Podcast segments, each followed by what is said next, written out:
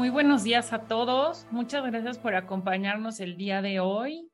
Eh, ya estamos, para algunos ya estamos como casi con el cierre del año, pero todavía nos quedan eh, pues unas semanas importantes para, para el cierre del año.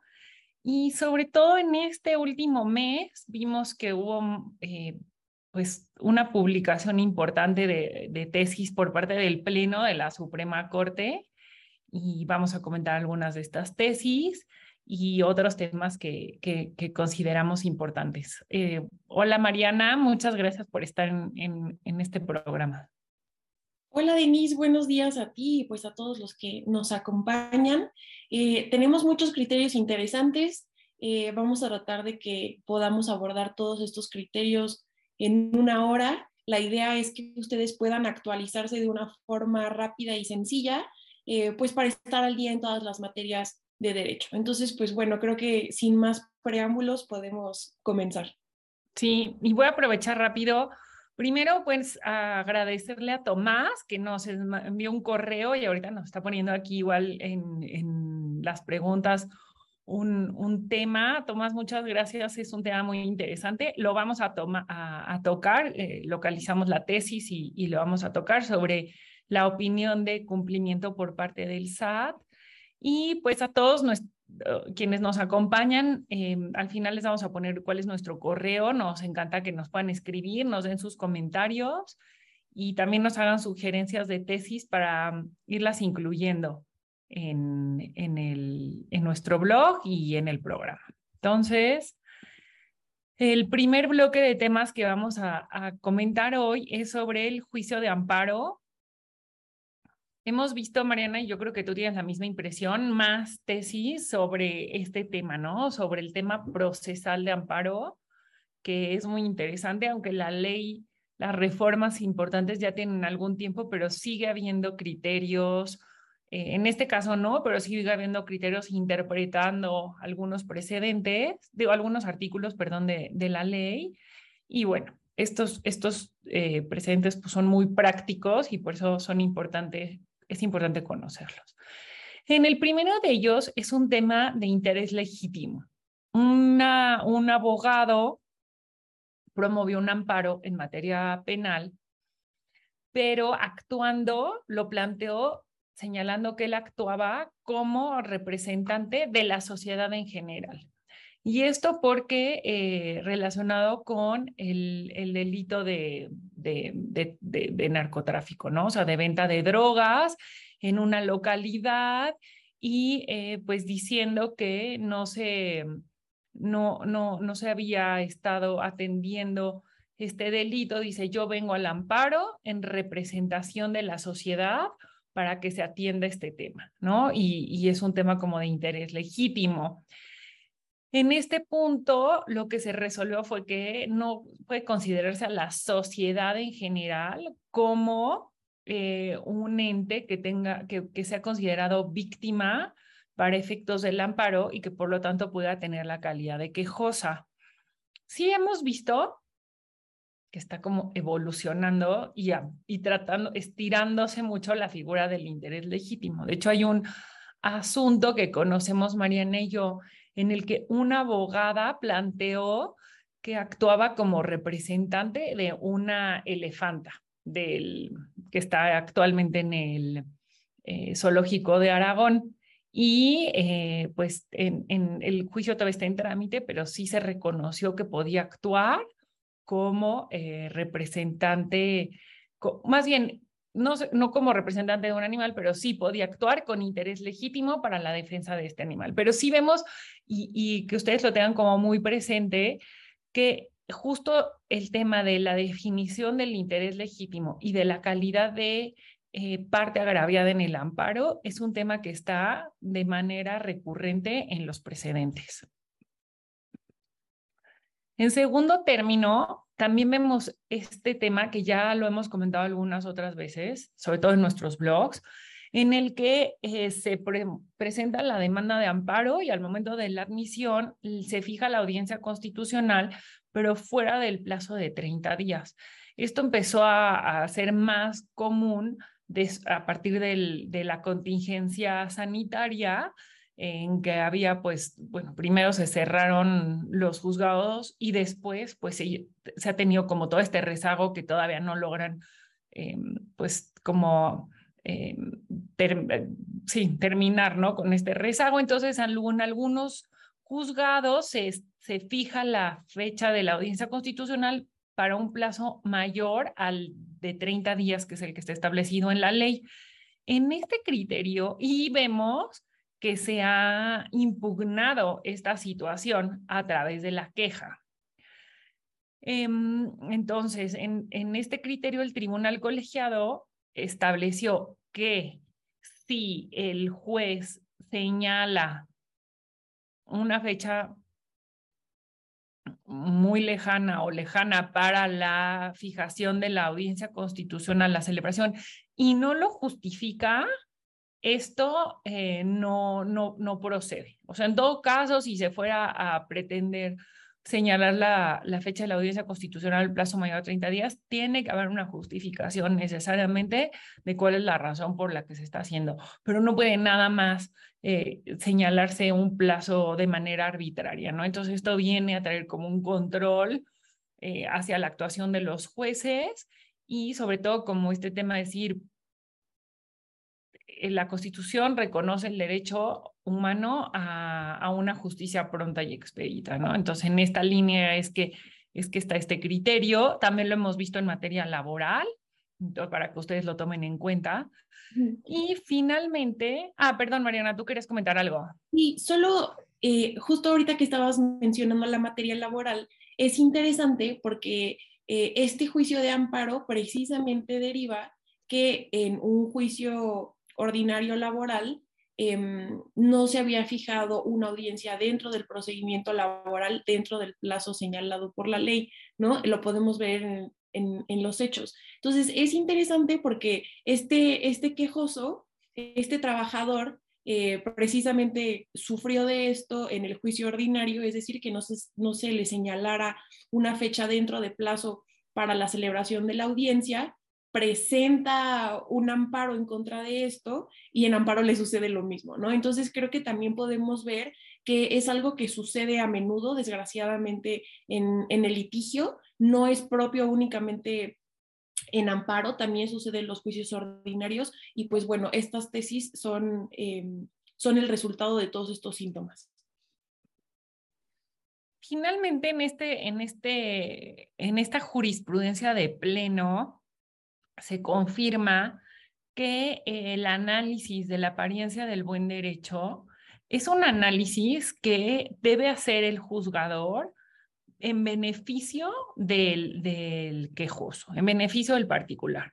Pero no puede el juzgador decir, bueno, no puede negar la suspensión bajo el argumento de que no se cumple con la apariencia de buen derecho. Como ustedes recordarán, este, este concepto de apariencia de buen derecho surgió jurisprudencialmente. Este no, no tuvo un, un nacimiento en la ley, sino más bien con la reforma del 2013 fue que la ley de amparo retomó este concepto que se había desarrollado en la jurisprudencia y aquí viene a abonar otra vez la jurisprudencia sobre este tema, ¿no? Y dice, bueno, la apariencia del buen derecho es un aspecto que toma el juez para decir, bueno, puedo otorgar la suspensión porque justamente tengo bastantes elementos para considerar que al final del juicio va a haber una sentencia favorable al quejoso y anticipo la protección de la justicia a través de la suspensión. Ese es, ese es el, el, el centro o la razón de ser de la apariencia de buen derecho, pero no funciona al contrario, ¿no? O sea, la moneda solo gira de un lado, no del otro. No puedes decir, yo creo que el quejoso no tiene derecho y por lo tanto lo voy a negar la suspensión. Eso no puede aplicarse de esa manera y es importante porque en esta eh, jurisprudencia, por contradicción em, de, de la Suprema Corte, fin, em, pues se concluye, ¿no? Lo, lo, este criterio que es muy importante tomarlo en cuenta.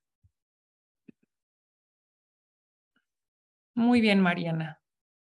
Sí, y pues bueno, ya nada más para eh, terminar con lo de apariencia del buen derecho, eh, pues sí, justo en, en, la tesis también es interesante que hacen este análisis de si aplicaba o no aplicaba un criterio previo que ya había emitido en jurisprudencia la segunda sala, pero respecto o analizando la ley anterior de amparo, ¿no? Entonces, también fue interesante que, este, pues que pudieran eh, traer ese criterio que había dictado la segunda sala en la antigua ley de amparo y lo trajeran a la nueva ley de amparo, pues señalando eh, los alcances de la apariencia y el buen derecho.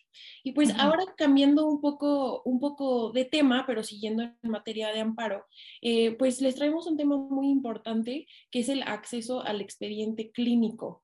Em, sobre este tema también ya han salido un par de criterios y, y lo importante en este en esta tesis aislada que emite un tribunal colegiado es que se reconoce el, acceso al expediente electrónico como un derecho humano que protege el derecho a la salud. Entonces, eso es sumamente relevante y en virtud de esta categoría de derecho humano de acceso al expediente clínico, eh, deriva que incluso los hospitales privados estén obligados a conceder el, acceso no solo... Em, a los pacientes, sino que en este caso en particular se trataba de la hija de un adulto mayor que fue este, mm, internada en un hospital privado eh, para que le, le, atendieran médicamente, ¿no? Entonces, em, en este caso, la madre falleció y la hija fue la que solicitó las copias del expediente clínico y lo que se está resolviendo en esta tesis aislada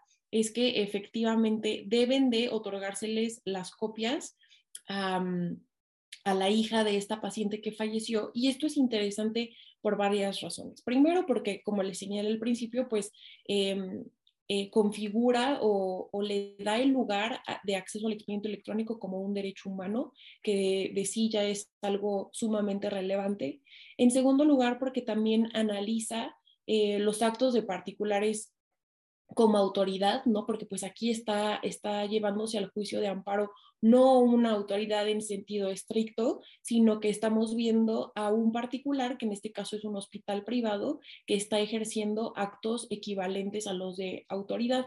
Entonces, pues bueno, es importante también que se haga este reconocimiento porque pues en siguientes ocasiones podemos ver otros amparos o otras lluvias de amparos en contra de este tipo de afectaciones por parte de hospitales privados.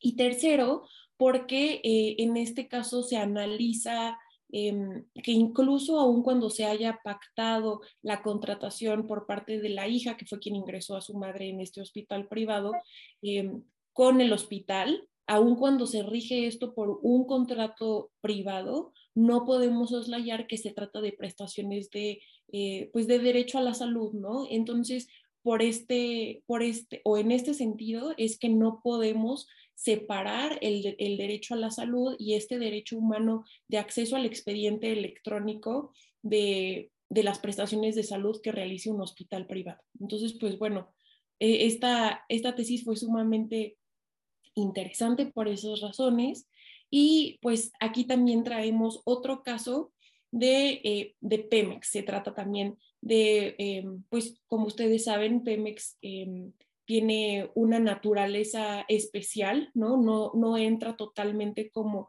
autoridad, podríamos decirlo. ¿Por qué? Porque eh, Pemex actúa con una doble identidad, por así decirlo.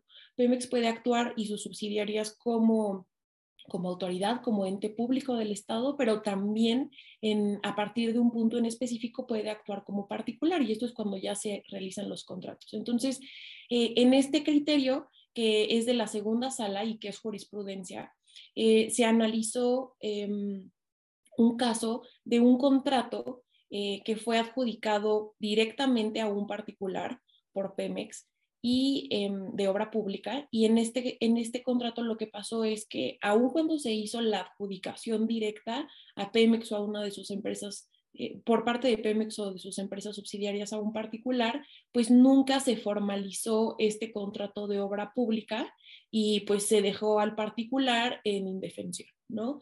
Em, entonces, eh, pues bueno, aquí lo que analiza la segunda sala de la Corte es eh, si se trata o no se trata de un acto de autoridad esta omisión de formalizar el contrato. Y lo que podemos ver es que la segunda sala determina que efectivamente se trata de un acto de autoridad, que efectivamente el particular puede llevar a, a Pemex o a su subsidiaria al juicio de amparo por virtud del artículo 80 de la ley de petróleos mexicanos. Y es que este artículo precisamente hace la división entre cuándo petróleos mexicanos o sus subsidiarias actúan como autoridad y cuándo actúan em, como particulares. Y lo que dice este artículo es que eh, todo este proceso previo em, al contrato, a que entre en vigor ya este contrato, eh, se considera a petróleos mexicanos como autoridad.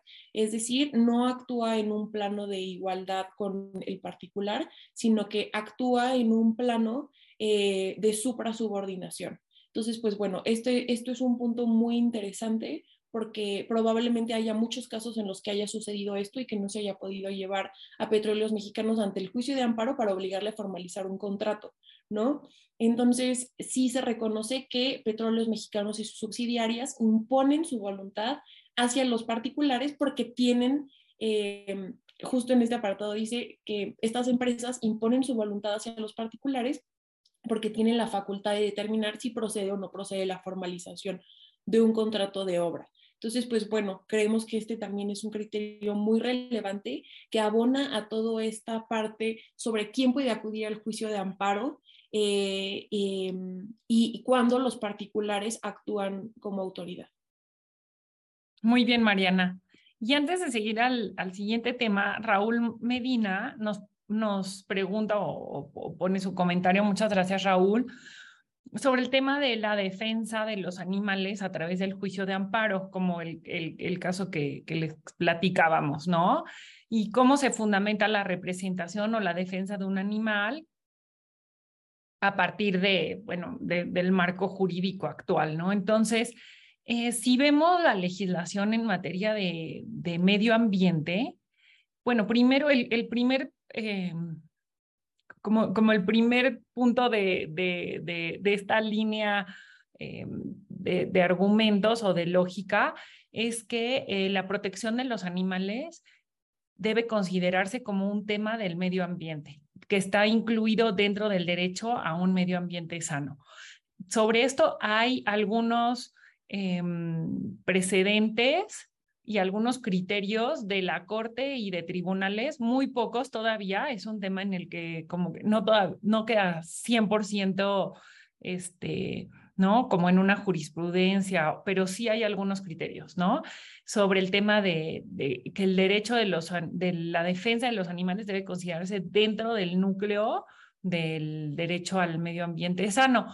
Y una vez eh, comprendido esto, el siguiente punto es que en materia del medio ambiente, toda la legislación reconoce la importancia de la participación de la sociedad y de la comunidad en general para la protección del medio ambiente. Es un tema y una materia que no se limita únicamente a las autoridades, sino que la misma ley reconoce la necesidad y la importancia de la participación en la sociedad. Este aspecto que legalmente está reconocido es crucial para poder justificar un interés legítimo en materia de amparo y es como nosotros también lo hemos, lo hemos planteado en, algunos amparos en esta materia y si la misma ley reconoce que la sociedad debe de participar y como uno de los actores centrales en, la protección al medio ambiente, pues uno de los medios para hacerlo es el juicio de amparo. No sé, Mariana, si tú quieras este, comentar algo más de este tema que, que nos encanta. Sí, no, pues es un tema muy interesante, eh, muy interesante y yo creo que últimamente se han estado abriendo las puertas para que podamos acudir a, juicio o podamos, este, eh, pues proteger a los animales de alguna forma, ¿no? Y algo muy interesante y con lo que igual cerraría este tema es que, em, pues aunque los, los, los animales no tienen un derecho o no son titulares de derechos como tales. Eh, sí es cierto que la legislación en materia de protección hacia los animales establece obligaciones hacia las personas. Entonces, nosotros sabemos que a cada obligación, pues de alguna forma corresponde un derecho, ¿no? Entonces, aun cuando no, se, no haya titularidad de los animales de derechos, pues sí puede haber obligaciones hacia las personas que dan pie o que facultan a que se puedan promover juicios por medio de también interés legítimo en protección a los animales. Buenísimo. Ahora, en materia civil, también hemos visto más precedentes sobre estos dos temas. Uno, el uso de aplicaciones para transporte, o sea, Uber, Didi, cualquiera de estos, y sobre eh, el contenido y los alcances del contrato de seguro. Y como sabemos que es algo que todos nosotros lo usamos o lo tenemos en algún momento, por eso lo queremos comentar con ustedes porque realmente son como muy, muy prácticas. En este caso, la persona en el primero de los, de los, del, de los, de la, es una jurisprudencia de un tribunal colegiado, eh, la persona contrató un, un seguro de autos en donde simplemente señaló un uso normal, ¿no? O un uso común de la persona, pero después utiliza, o sea, después destinó el, el, uso, empezó a utilizar el uso, el auto, perdónenme, eh, dentro de una aplicación, vamos a decir Uber o Didi, ¿no? Y lo notificó a la aseguradora.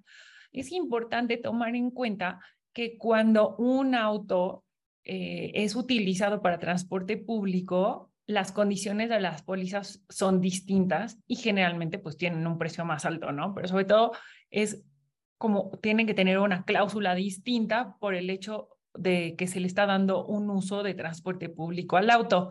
Ahora, aquí el conductor sí le notificó a la aseguradora que iba a utilizar el auto para este transporte público a través de una aplicación, pero la aseguradora no hizo algún cambio, nada al respecto, ¿no? Entonces, pues ya el contrato se quedó así, después hubo un siniestro y en ese momento la aseguradora dice, no, pues ya no te voy a pagar porque este, en el seguro, en el contrato no está establecido el que, que se le iba a dar un, este uso al, al automóvil, ¿no? Entonces el tribunal colegiado llega a una conclusión en el sentido de si el eh, titular de la póliza le avisó a la aseguradora el cambio en el uso del automóvil y la aseguradora no eh, tomó alguna medida, sobre todo como ven aquí, o sea, en términos de la ley, la aseguradora tiene 15 días para rescindir el contrato.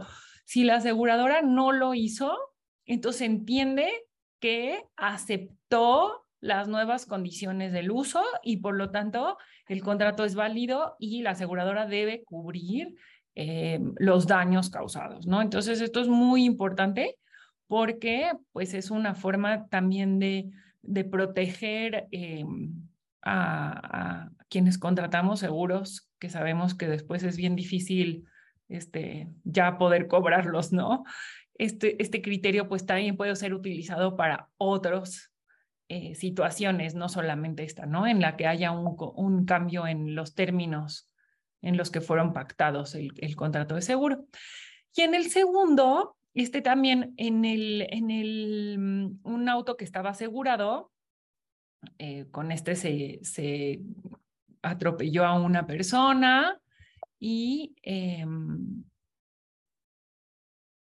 y, y murió, ¿no? La persona. Entonces los familiares solicitaron que se les cubriera no solamente pues el daño moral, sin, perdóname, no solamente el daño material, sino también el daño moral que, se, que sufrieron ellos por la muerte de, de, la persona que fue atropellada, ¿no? Y entonces la respuesta de la aseguradora fue en el sentido de decir, pues, o sea, el contrato de seguro simplemente cu cubre los daños materiales y no los daños morales. ¿No? Entonces, el criterio de la aseguradora en su defensa fue decir, a ver, la cobertura de la responsabilidad civil se limita a los daños materiales, el hospital, el, el auto, etcétera, ¿no? Pero en esta tesis, que, que realmente es, bueno, tesis de jurisprudencia de la primera sala, la primera sala concluye y dice, la responsabilidad civil es integral, tiene que considerarse que se cubren tanto los daños materiales como los morales. Y realmente esto también lo hemos visto Mariana y yo, pues en todo el tiempo que hemos estado eh, con, con el blog, cómo hay un criterio que se va repitiendo de reconocer mucho más el daño moral en materia civil y, y, reconocerlo como algo real y algo que debe ser eh, compensado. Entonces, eh, ya como a conclusión, y, está aquí como en estos cuatro bullets que se desprenden de, tres tesis, es Em, el contrato necesariamente debe cubrir daño material y moral, aunque no lo establezca de manera expresa, ¿no? Ahora, si en el contrato de seguro no se prevé que se va a cubrir el daño moral, entonces se considera como inconstitucionalidad la cláusula que lo limite, porque no se puede hacer, ¿no? Y en este caso, eh, el conductor del auto no era el dueño del auto, pero se reconoció la legitimación del conductor para poder impugnar los términos del contrato. Este es otro tema también, como lo vemos, de cómo se va abriendo eh, la posibilidad de ir al amparo.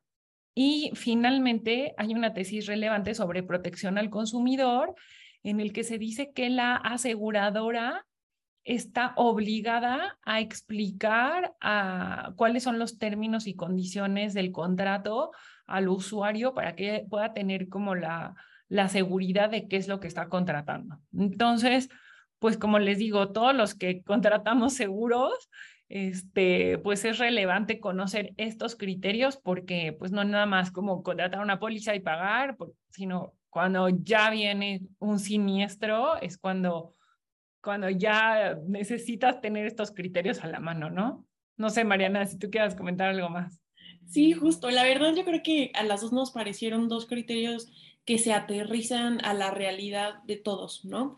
Entonces, eh, pues sí es muy relevante y también es importante tener en consideración que este criterio refiere al seguro obligatorio, ¿no? El seguro obligatorio es el que necesariamente para poder ser constitucional y para poder ser eficaz en lo que persigue debe de cubrir el daño material y este y el resto de los daños, ¿no? Entonces, pues bueno, sí, muy interesante y este y también esta parte de protección al consumidor porque creo que ah, igual un poco que con este apartado que vimos al principio de del expediente, el acceso al expediente clínico, podemos ver que incluso en los contratos entre, entre particulares debe de existir algún tipo de protección pues eh, hacia el consumidor o en el caso del expediente clínico hacia quien está contratando estos servicios de salud que va más allá del simple contrato, eh, en ese caso tratándose del derecho a acceder al expediente clínico y en este caso eh, pues este derecho humano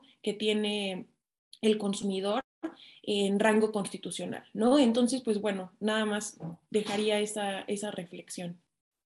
Y pues bueno, para pasar y seguir avanzando con, con estos criterios, em, pues en materia civil también traemos eh, dos criterios importantes. Las, los dos son jurisprudencias.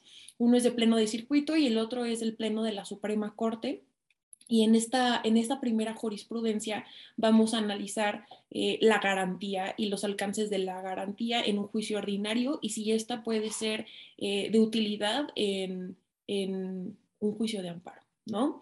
Eh, entonces, pues bueno, en este caso em, se plantea por parte de los plenos si puede o no puede considerarse que la garantía otorgada en un juicio natural de orden civil común eh, puede servir o puede servir de garantía para la que se otorga en el juicio de amparo cuando se va a otorgar la suspensión. Como nosotros sabemos, es este mm, para que se otorgue la suspensión en el juicio de amparo, normalmente, eh, bueno, siempre el juzgador debe de analizar la procedencia o no de la garantía, que en muy pocas circunstancias o en el menos de las circunstancias es cuando no se requiere esta garantía.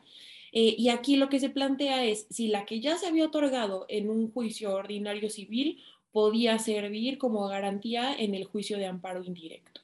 Em, y bueno, lo que se resuelve en esta jurisprudencia es que aun cuando tienen una misma finalidad estas garantías, que podría ser conservar la materia de litigio y evitar daños irreparables, pues tienen una naturaleza completamente distinta, ¿no? Eh, entonces, en virtud de esta naturaleza distinta, en donde tienen procedimientos distintos para poder ser ejecutadas em, y tienen distintos eh, requisitos, eh, pues bueno, no puede extenderse su aplicación eh, para el juicio de amparo.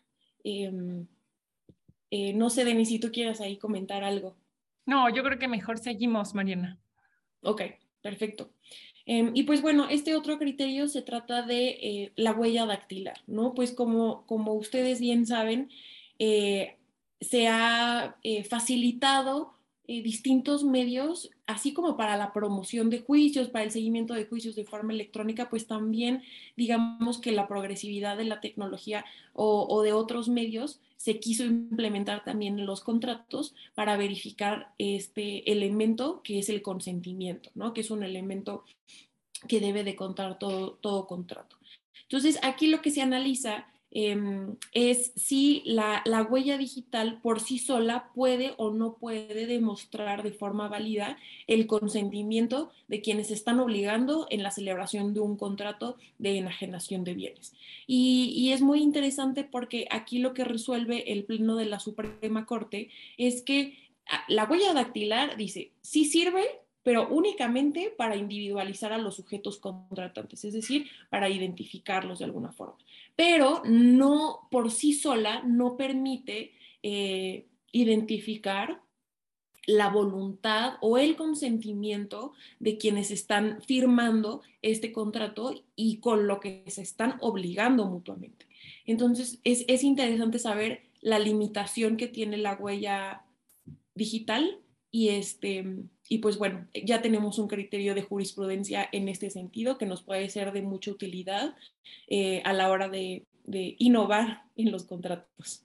Sí, bueno, más bien yo creo que una parte aquí relevante es cuando estudiábamos derecho civil, que nos decían, bueno, cuando la persona no tenga firma o no sepa escribir, pues pone su huella digital y, yo recuerdo pues haber estudiado toda esta parte, ¿no? Pero más bien aquí el punto central es que la corte dice, no, o sea, no puedes tú considerar que un contrato en el que hay una enajenación de bienes inmuebles, que este se haya em, celebrado simplemente con el, el colocar la huella digital de la persona. Porque claro, esto puede prestarse a, pues, un, fraudes, al abuso, ¿no? De confianza, desde, hasta desde un familiar con alguna persona mayor ¿Por qué? Porque pues simplemente ahí pones el dedo en una cojín y, pon, y ya, ¿no?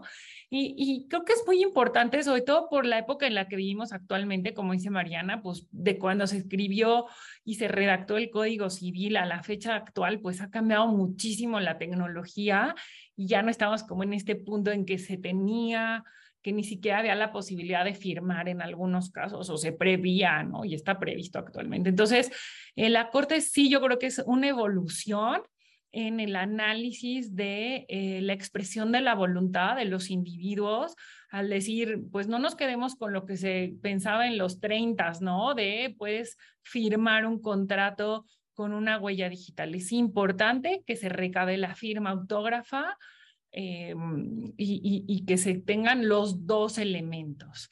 Y sobre todo, yo creo que esto sí es importante analizar lo que es en el contexto de la venta de un bien inmueble, ¿no? Porque la trascendencia que puede tener este contrato, pues es que un bien inmueble pase de propiedad de una persona a otra. Entonces sí tiene que, que considerarse como este elemento de mucha mayor seguridad y certeza sobre la voluntad de la persona. Y creo que aquí voy a revisar rapidísimo el chat. Abogada eh, Bautista Romero nos dice, en cuanto sea posible, me pueden informar si la jurisprudencia sigue algún método de interpretación. Ay, Bautista, igual, nada más que tú, nos digas si como estas jurisprudencias que acabamos de comentar en materia civil o si te refieres en general como a la forma de interpretar y de aplicar la jurisprudencia de los órganos del Poder Judicial. Y ahorita regresamos con, si nos das como un poquito más de, información. Y, y, justo estos temas son relevantes en materia laboral. Los dos presentes son sobre el tema de la prueba. Y en materia laboral vemos mucho, y civil también, este, estos precedentes. En el primero de ellos se trataba de el chofer de una combi de, de en el que está, él estaba contratado por alguien más para manejar la combi y dar el servicio de transporte público y viene a, en materia laboral, en materia de un juicio laboral, a demandar al patrón, ¿no? Pero pues el tema es que se trata de una relación de trabajo que pues está eh, es, informal, pues no hay un contrato firmado, tampoco hay un lugar como tal de trabajo, ¿no? Porque maneja una combi, entonces no es como que haya pruebas de que acude a una oficina. Y pues realmente vemos que al trabajador se le ponían las cosas complicadas, ¿no? ¿Cómo probar la relación de trabajo? Y en este criterio el tribunal colegiado considera que no es necesario que exista una prueba plena sobre la situación, sobre que exista un vínculo de trabajo entre el chofer y la persona que, lo tenía contratado para manejarla, ¿no? Dice, es suficiente con que el trabajador aporte indicios y, y, creo que aquí vale la pena leer lo que dice la tesis, ¿no? Dice, indicios objetivos que razonablemente permitan vincularlo eh, laboralmente con el patrón. Y, todos estos temas, eh, estos, estos eh, conceptos tienen un, todo un significado importante detrás, ¿no? O sea, el tema de los indicios, que estos sean objetivos y el tema de la razonabilidad, que sí es un tema que cada vez vemos más presente en la aplicación del derecho, son muy relevantes. No nos quedemos solo con en la aplicación de estos conceptos para esta tesis o para este tema laboral, sino que realmente, como lo hemos visto Mariana y yo, se extiende a la aplicación casi en general del derecho, ¿no? Los indicios objetivos y el tema de la razonabilidad. Y, y pues esto, como vemos, vamos avanzando, pues tal vez no tan, no tan rápido, pero sí en la defensa de los trabajadores y sobre todo en la posibilidad de una mejor impartición de justicia, ¿no? Entonces aquí se tuvo por buena los elementos, ya ustedes podrán revisar la tesis con detenimiento, cuáles son estos elementos objetivos que aportó y, y que las tuvo por buenas el, el tribunal colegiado. Y en el segundo precedente, que es una jurisprudencia de la segunda sala, se analiza la prueba de inspección en las oficinas del patrón y una presunción que está prevista en la legislación laboral. Y como ustedes saben, pues las presunciones es como, como, como entrar, no sé, es como, la, como si el diablo te estuviera hablando, ¿no? Porque, o sea, no sabes hasta dónde va a llegar. O sea, en materia fiscal también las presunciones son un terror para los contribuyentes. Pero en materia laboral existe una presunción que si al momento de llevarse a cabo una prueba de inspección en las oficinas o en el lugar de trabajo, si el patrón no, eh, no le permite al, al, al, personal de la Junta que revisen los documentos, no pone a disposición los documentos, entonces se van a tener por ciertas las afirmaciones que hace el trabajador. Esta es la presunción, ¿no? Ante la falta de exhibición de los documentos para poder desahogar la prueba, se van a tener por ciertos de manera presuntiva los hechos que se tratan de probar. Pero aquí la segunda sala dice, bueno, momento, o sea, para que esta presunción opere en el, en el auto que se dicta dentro de la Junta, tiene que señalarse que existe esta presunción. ¿Esto qué quiere decir? El patrón tiene debe tener conocimiento pleno de las consecuencias en las que puede incurrir si no exhibe los documentos. Si el auto que emitió la Junta ordenando ya la práctica de la, de la inspección no se señala esta presunción, entonces no va a poder operar.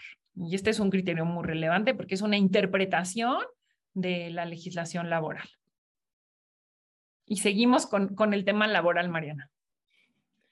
Sí, eh, en esta ocasión les trajimos muchos criterios en materia laboral, pero esto es un reflejo de lo que nosotras vemos cada semana que se publica en el semanario. Eh, estamos viendo muchos criterios en esta, en esta materia y pues bueno, es importante compartirlos con ustedes. Y pues bueno, en, este, en esta primera tesis que tenemos se trata de una pensión por viudez y cuándo puede solicitarse por, por parte de, de la de la viuda, ¿no? En este caso se trata, les comento brevemente los hechos, se trata de un trabajador que falleció pues afiliado al IMSS, ¿no? No estaba en un momento posterior, sino durante eh, esta afiliación. Y esto es, esto es relevante porque la viuda no solicitó su pensión por viudez de forma inmediata, ¿no? Eh, tardó un poco en solicitar esta pensión y lo que aquí se busca resolver es, eh, pues bueno, hasta cuándo puede solicitarse esta pensión por viudez.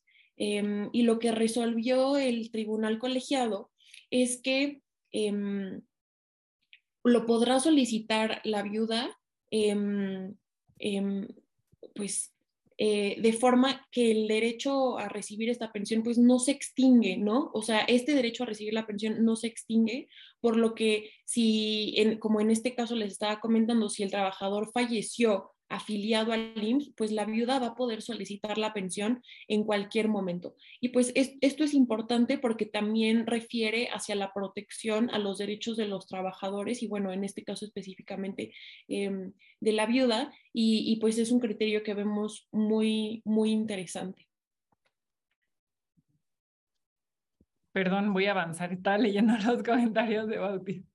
Pero nada más para cerrar en este tema, sí vemos cómo cómo es una constante eh, la protección del trabajador y de los derechohabientes del IMSS y del ISTE en este sentido, ¿no? Entonces, si ustedes practican en esta área, conocen a alguien que, que, tiene como, que es un derechohabiente del IMSS, del ISTE, eh, definitivamente la protección está para ellos, ¿no?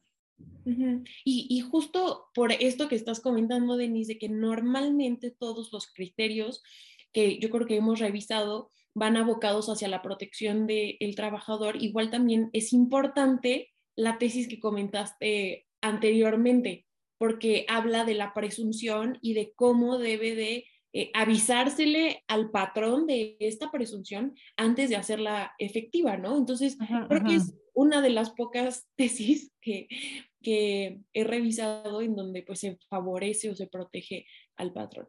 Pero bueno, Em, otro criterio es una tesis aislada de tribunales colegiados de igual forma. Y este es muy interesante porque refiere a la contratación de maestros por ciclo escolar en las escuelas privadas. E, este, este dato es importante. Entonces, lo que sucedió en este caso es que eh, una profesora em, demandó por eh, despido injustificado a esta escuela privada y pues demandó el pago de las prestaciones derivadas de este despido injustificado.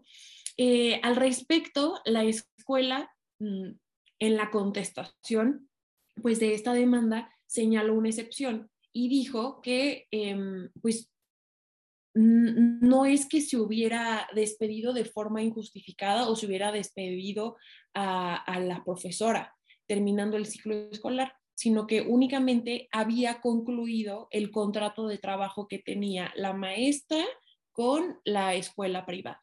Entonces, pues aquí surgen varias preguntas respecto de, eh, pues de la naturaleza del contrato que tienen los y las profesoras en las escuelas privadas.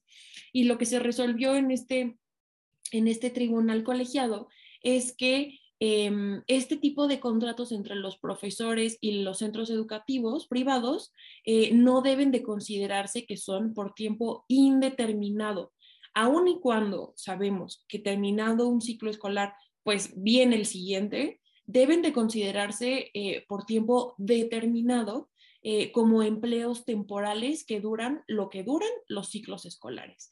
Entonces, pues bueno, este, este criterio también es interesante porque pareciera no ser tan eh, protector respecto de los derechos de los trabajadores, pero si lo analizamos un poco más a fondo, podemos ver que no solo se encuentran inversos en este criterio los derechos de patrones y trabajadores, sino que también, digamos, hay un tercer derecho que está en juego y es el derecho a la educación, pues, de los alumnos, ¿no? En este caso, se resolvió en este sentido, em, señalando que tenía que ser un contrato em, determinado por tiempo determinado por el ciclo escolar eh, respecto o para cumplir con los objetivos de educación que deben de cumplir las escuelas particulares, con los planes y programas del Sistema Nacional de Educación y, y lo limitan o digamos que filtran, hacen un filtro de todos estos maestros que fueran, fueron contratados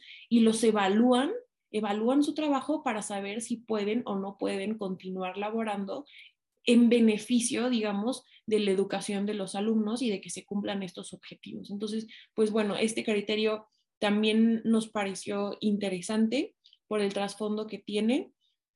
Y este, no sé, Denis, si tú quieras comentar algo más o pasamos a la última tesis que tenemos en materia laboral.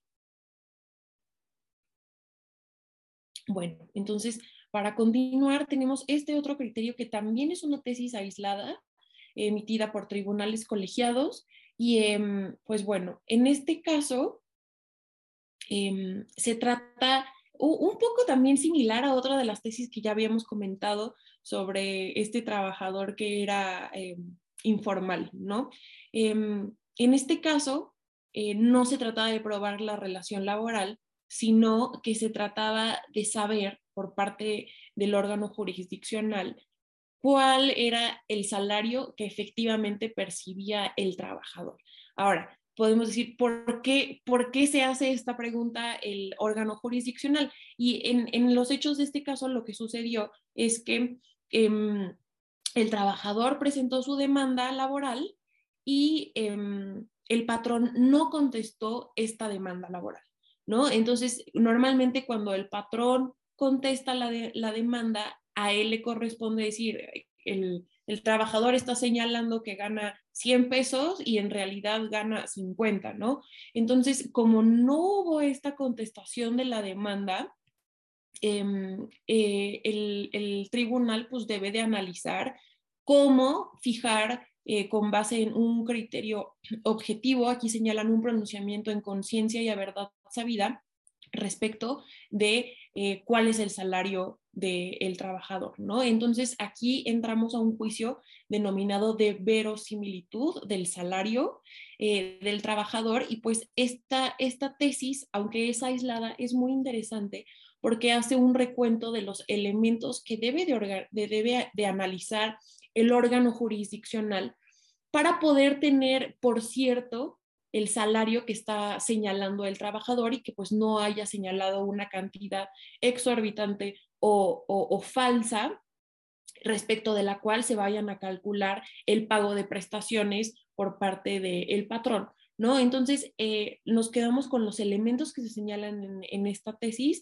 y no son limitativos, eh, eso es importante señalarlo, pero dentro de estos elementos se encuentra eh, determinar cuál es el puesto o la categoría que ocupó el trabajador, cuál es la naturaleza de las actividades desempeñadas, el tipo de empresa para la cual laboró y el área geográfica en donde eh, se encuentra el trabajador o en donde prestó sus servicios, entre otros factores, ¿no? Entonces, pues bueno, eh, es interesante porque sí señala cuáles son elementos con base en los cuales se puede tomar esta decisión para tener, por cierto, o no un salario, em, pero también deja abierta la puerta a otros factores que también pudieran incidir en determinar la veracidad o la certeza de este salario señalado por parte de, del trabajador. Entonces, pues también es una tesis interesante y yo creo que también es interesante que deje la puerta abierta a otros factores.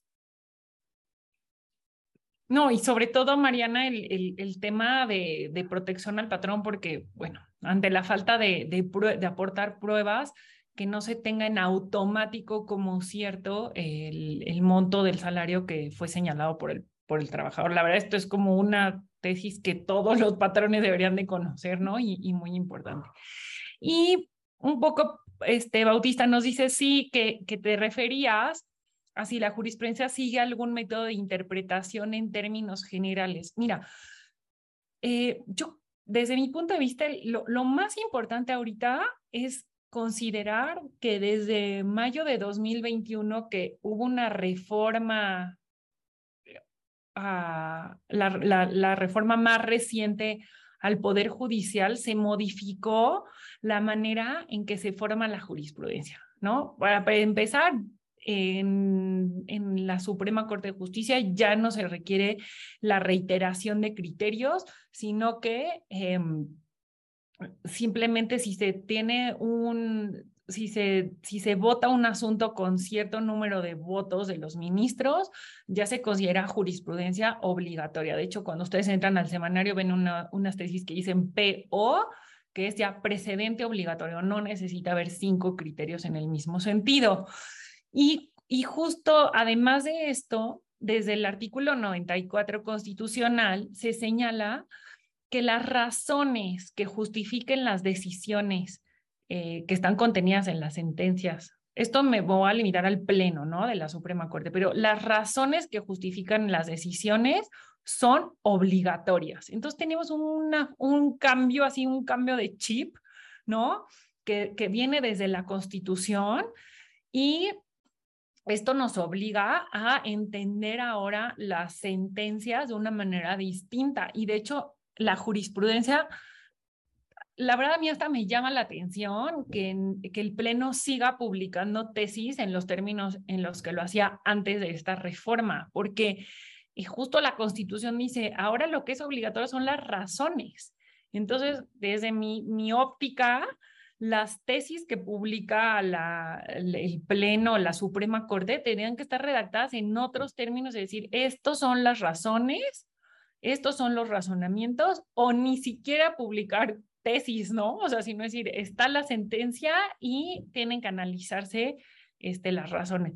Me encanta que, que, pongas este tema, la verdad creo que da como para, para un, un, programa, Mariana y yo lo hemos estado platicando como en qué van estas reformas este, constitucionales y, y en la ley también. Entonces, denos chance de, de, realmente y ahora sí ponernos las pilas, programar un, un, un webinario sobre en qué va la reforma eh, al, al, Poder Judicial y sin duda este será un tema central y, y, está les estaremos avisando. Si nos quieres dejar tu correo en el chat, pues ya te avisamos especialmente a ti y a quien le interese, ¿no?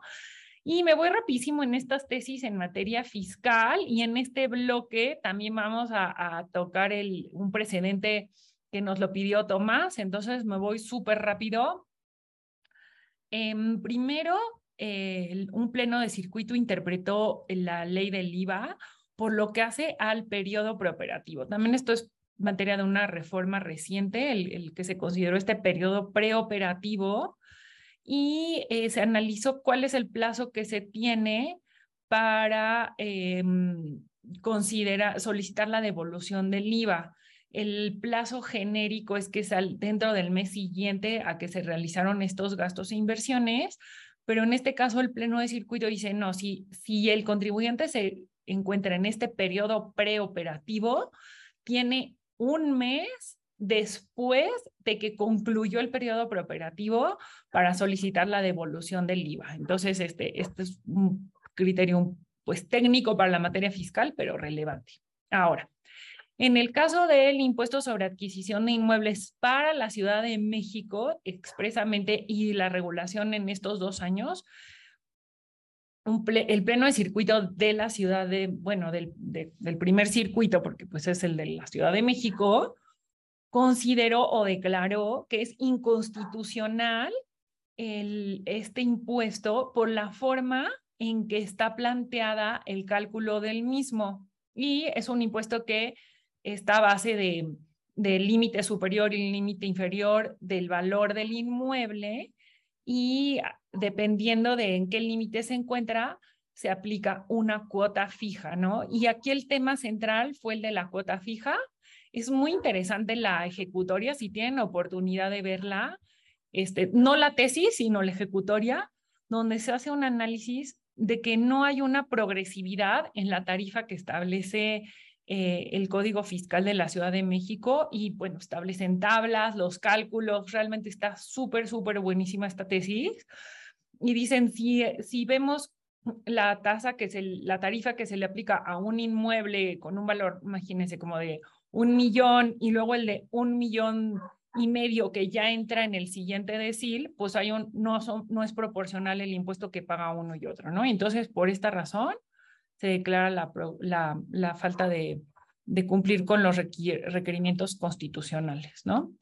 Y finalmente, también en esta tesis, y esta es de la segunda sala, en esta jurisprudencia, la, la segunda sala analizó un trámite que está, o sea, regulado en la ley, pero después, pues ya desarrollado en la resolución miscelánea fiscal, en donde se señala cuando se entra en un proceso de liquidación de sociedades, uno de los pasos que tienen que seguir las sociedades es dar un aviso de liquidación al SAT. Y esto no quiere decir que ya ahí se liquidan las sociedades, un paso, ¿no? pero la resolución miscelánea establece una serie de requisitos que tiene que cumplir la, empresa o la sociedad para mm, como seguir al siguiente paso, ¿no? Para que el SAT te dé una respuesta positiva de que cumpliste con este aviso.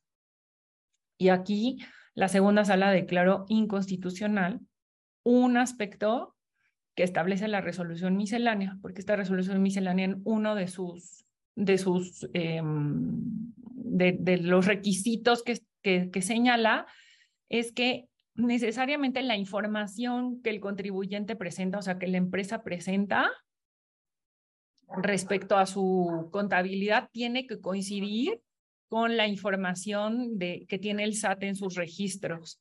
Entonces, este, y, el SAT dijo, este requerimiento, este, este mm, requisito no está previsto en la ley, es inconstitucional y no se le puede exigir al contribuyente que cumpla con él.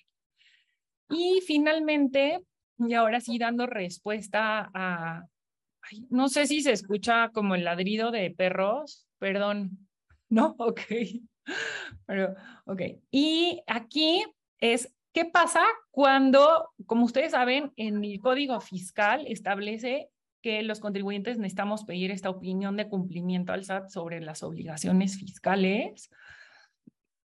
Y es un requisito, por lo menos para poder contratar con gobierno, el tener una opinión de cumplimiento positiva.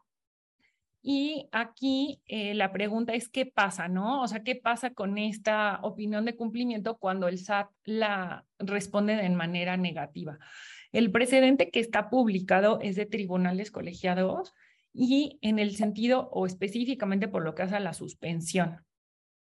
Y aquí dice que la suspensión no procede, en amparo, no procede contra una opinión de cumplimiento que emita el SAT en sentido negativo.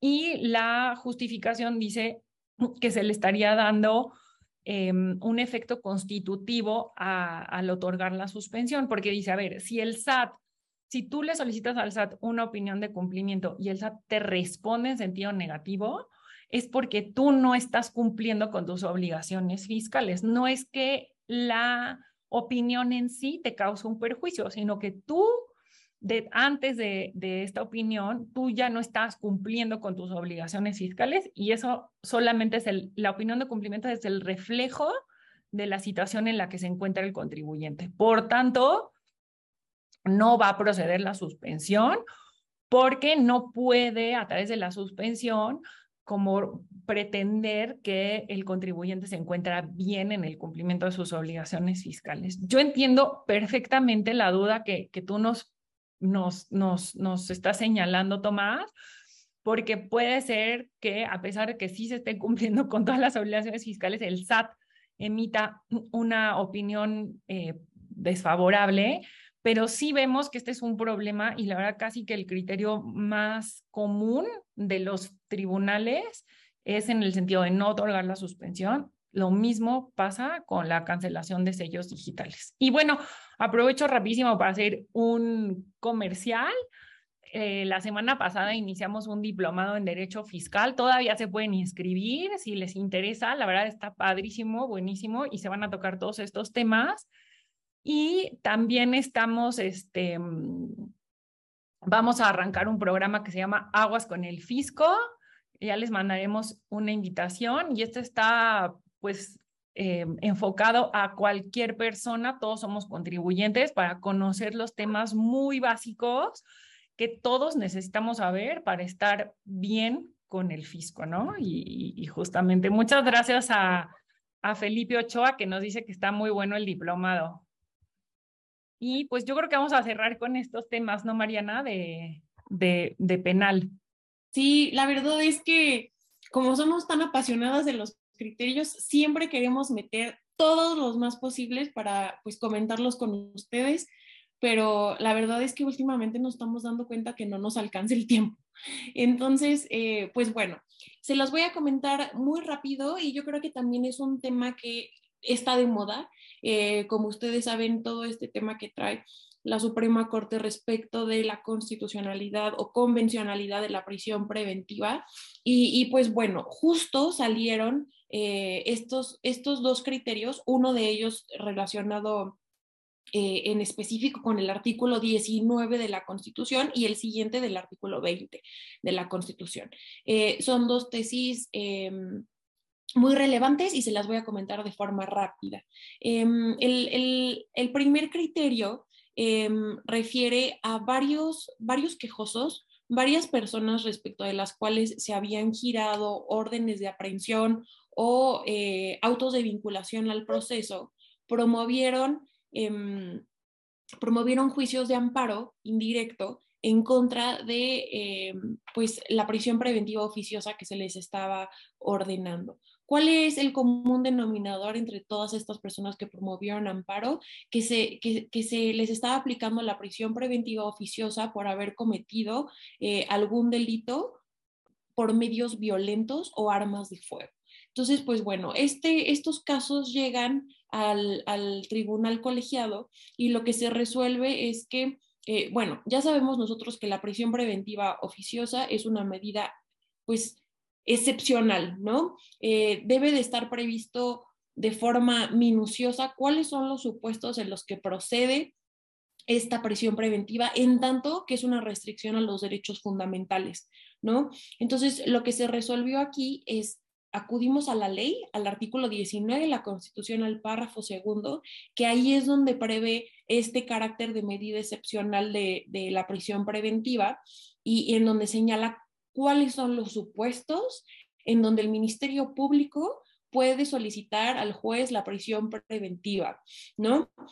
Entonces, aquí, eh, en este supuesto de prisión preventiva oficiosa, el segundo párrafo eh, los, los lista, ¿no? ¿Qué es lo que pasa con este supuesto de delitos cometidos con medios violentos como armas de fuego y explosivos? Pues nada más de leer este supuesto podemos ver que utiliza la palabra como, ¿no? Como armas de fuego y explosivos, es decir, no está listado de una forma puntual cuáles son todos los supuestos que entran dentro de los delitos cometidos por medios violentos, ¿no?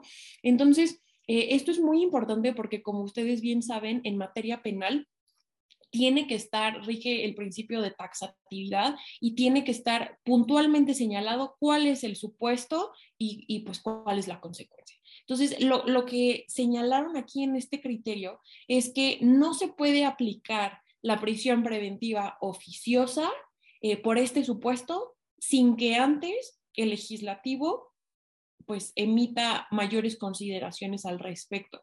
Entonces, eh, esto, es, esto es muy interesante en cómo, en cómo se resolvió, porque eh, determinaron que se refiere a un género indeterminado de delitos en donde, pues bueno, no se establecen puntualmente los supuestos. Entonces, interesante tomar esto en cuenta eh, para saber cuándo no aplica la prisión preventiva oficiosa.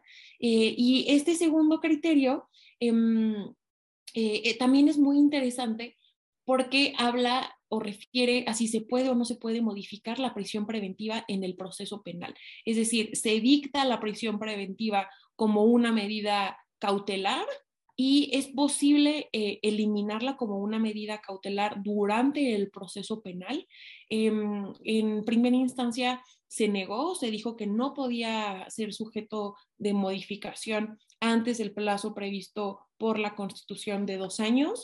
Em, y, lo que se resolvió en este tribunal colegiado es que sí puede hacerse una modificación en cualquier momento durante el proceso penal de esta medida cautelar de prisión preventiva cuando se verifiquen uno de los supuestos que les ponemos aquí en esta, en esta lámina, que es la reclasificación del delito.